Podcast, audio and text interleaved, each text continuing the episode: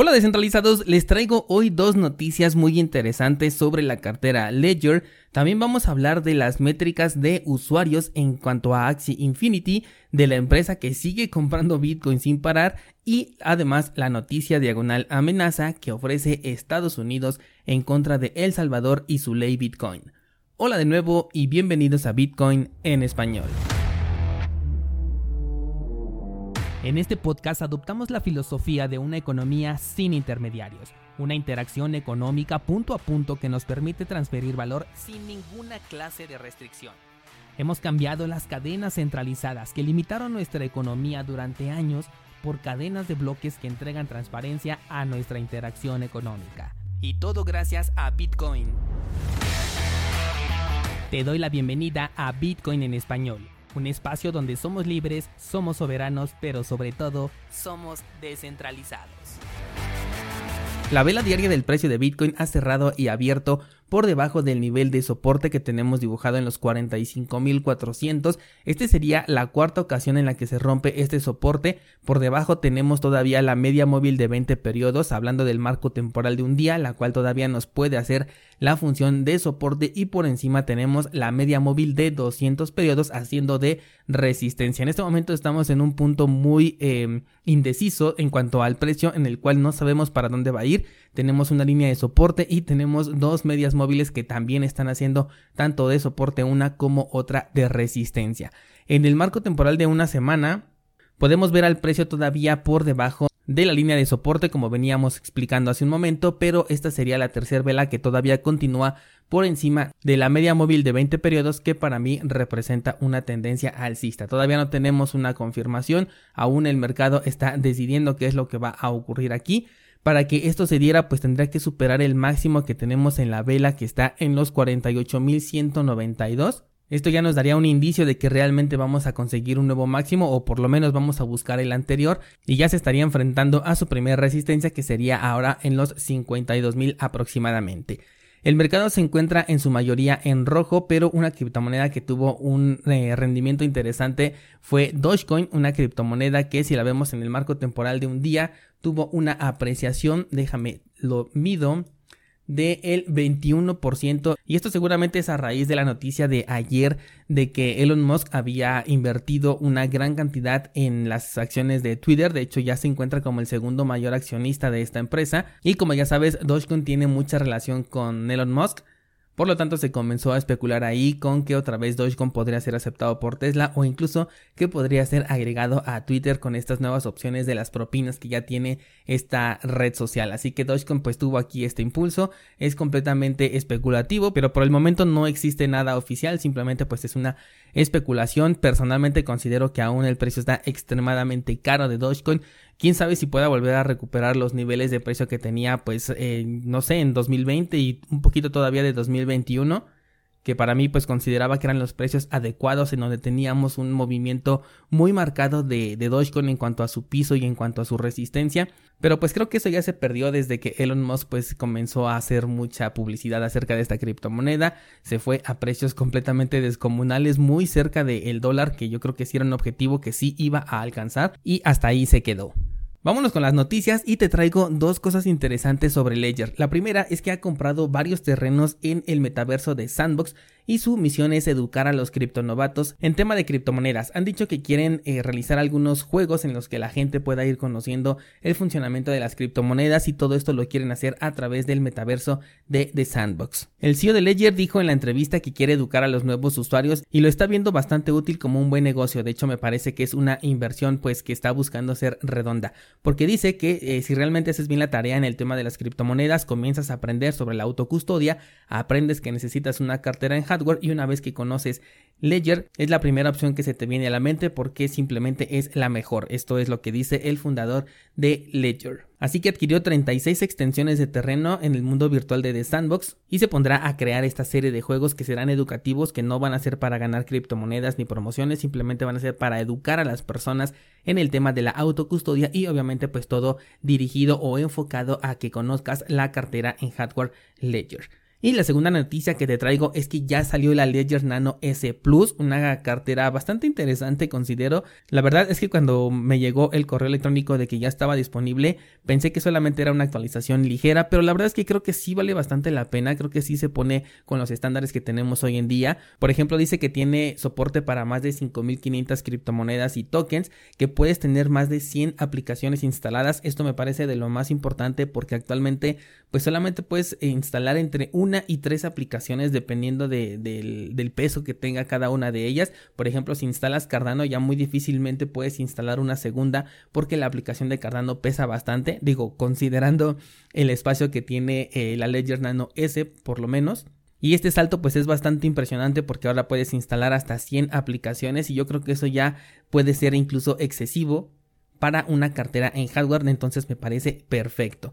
Además también va a tener el soporte para los tokens NFT de manera nativa y los vas a poder visualizar directamente en la aplicación, la cual supongo que también va a tener una actualización para que los puedas ver allí. Así que me parece bastante interesante. Ya la solicité. De hecho, tiene un precio que, que, lo considero muy adecuado. No se excede mucho o no existe una gran diferencia entre el modelo SX y este. Así que, pues yo creo que sí vale la pena considerarlo. Sobre todo si no tienes una cartera en hardware y estabas considerando la Ledger.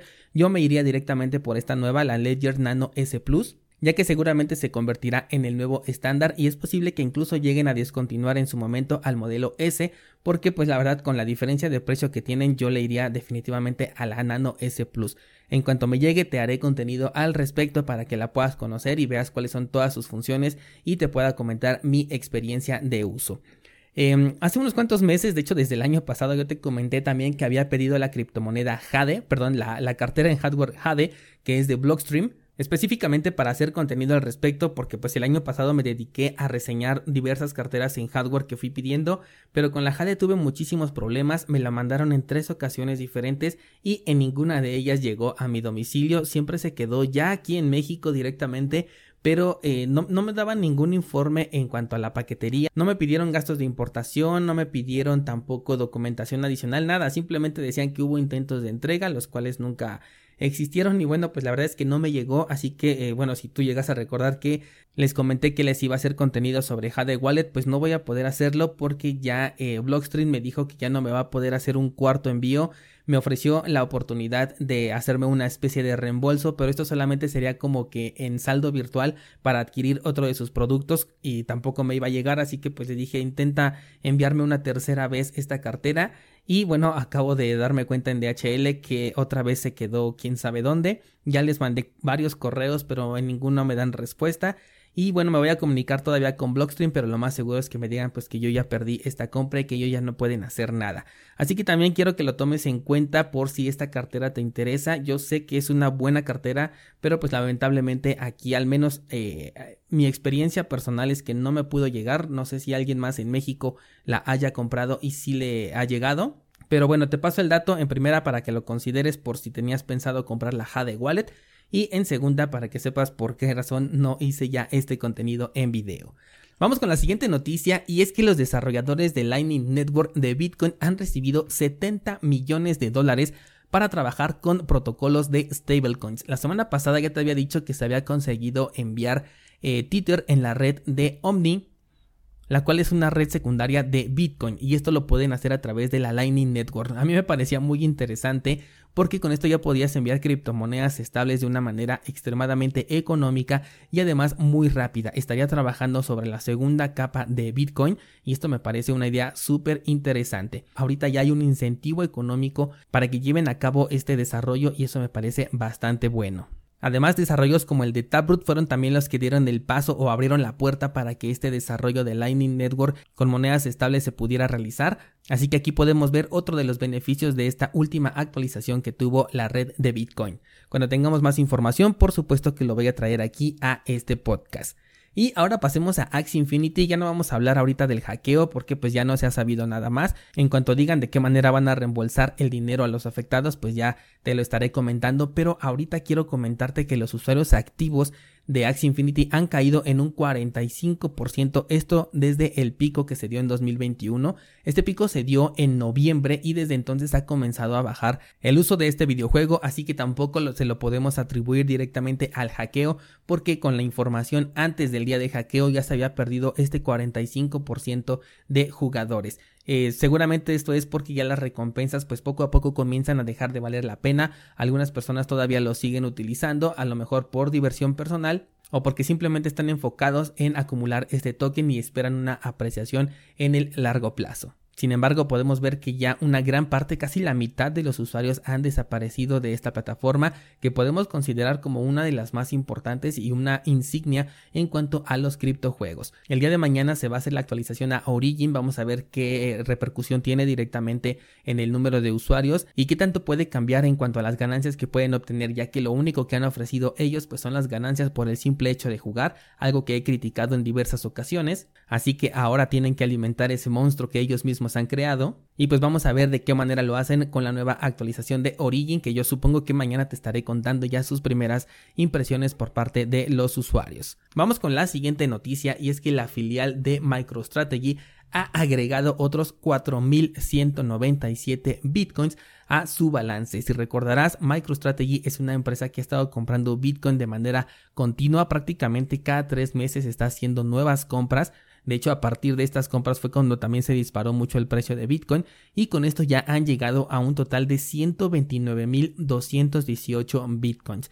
Este es un tema que lo quiero desarrollar un poquito más el día lunes en el monotemático, pero toma en cuenta que muchas veces hemos eh, debatido esto de operar como lo hacen los profesionales y si te das cuenta los institucionales y las empresas grandes siempre están buscando invertir en Bitcoin mientras la mayoría de las personas que están en este sector están extremadamente distraídas con perritos, con shitcoins, con altcoins y va a llegar un punto en el que comprar Bitcoin va a ser extremadamente difícil y si tú quieres unirte a la forma de operar de los profesionales, pues también deberías de no olvidarte de Bitcoin. De todas maneras, el lunes vamos a hablar un poquito más al respecto de esto, pero llévatelo de tarea por si a lo mejor eh, estás deslumbrado ahorita por las altcoins o por las shitcoins porque pueden llegar a dar una, un rendimiento mucho más grande. Y sí es cierto, yo entiendo perfectamente lo que sientes porque también por eso es que tengo varias shitcoins en mi portafolio. Así que no te olvides qué fue lo que le dio el origen a toda esta revolución.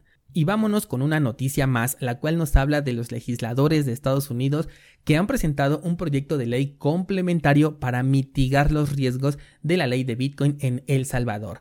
Aquí en el artículo que te voy a dejar en el grupo de Discord nos están eh, comentando cómo ellos están respetando los movimientos que realiza El Salvador, que ellos son completamente libres de autogobernarse, de hecho le llaman como una democracia independiente, pero aclaran que Estados Unidos tiene que tener un plan para proteger sus sistemas financieros de los riesgos de esta decisión, completamente algo fuera de lugar y que más que nada es tomado como una advertencia no nada más para El Salvador, sino también para cualquier otro que quisiera realizar este tipo de movimientos. Por supuesto que esta especie de amenaza está respaldada por el argumento de siempre de que podría abrirle la puerta a los cárteles de lavado de dinero y amenazar el dominio del dólar estadounidense como moneda de reserva mundial. Esto último sí tiene todo el sentido del mundo, esto de que ya no se considera el dólar como moneda de reserva mundial, pero esto no viene a raíz de Bitcoin, sino viene a raíz de ya toda una historia de lo que ha ocurrido con eh, estas divisas que se van devaluando constantemente. Y yo creo que con el próximo crash bursátil que lleguemos a ver, esto también se va a confirmar. Y es muy probable que le echen la culpa a Bitcoin, pero en realidad pues no lo tiene porque esto ya se ha cosechado desde antes de su existencia.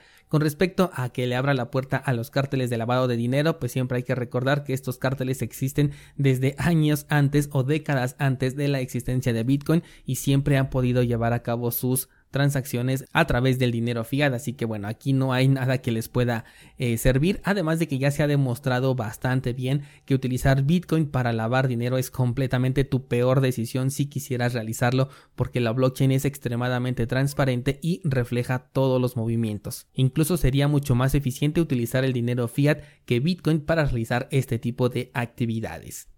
Recuerda que en las notas del programa tienes el enlace para 7pool, nuestro pool de Cardano donde puedes delegar tus tokens para obtener recompensas una vez que firmemos un bloque. También tenemos la página de minteo de tokens NFT también en la red de Cardano. Aquí puedes crear tus tokens NFT, también una opción muy interesante y por supuesto encuentras el enlace para Por hoy sería todo, nos vemos en el grupo de Discord si quieres debatir algo, también te voy a dejar el enlace en las notas del programa de Ledger por si quieres adquirir tu cartera con la nueva versión Nano S Plus. Por hoy es todo y mañana seguimos platicando.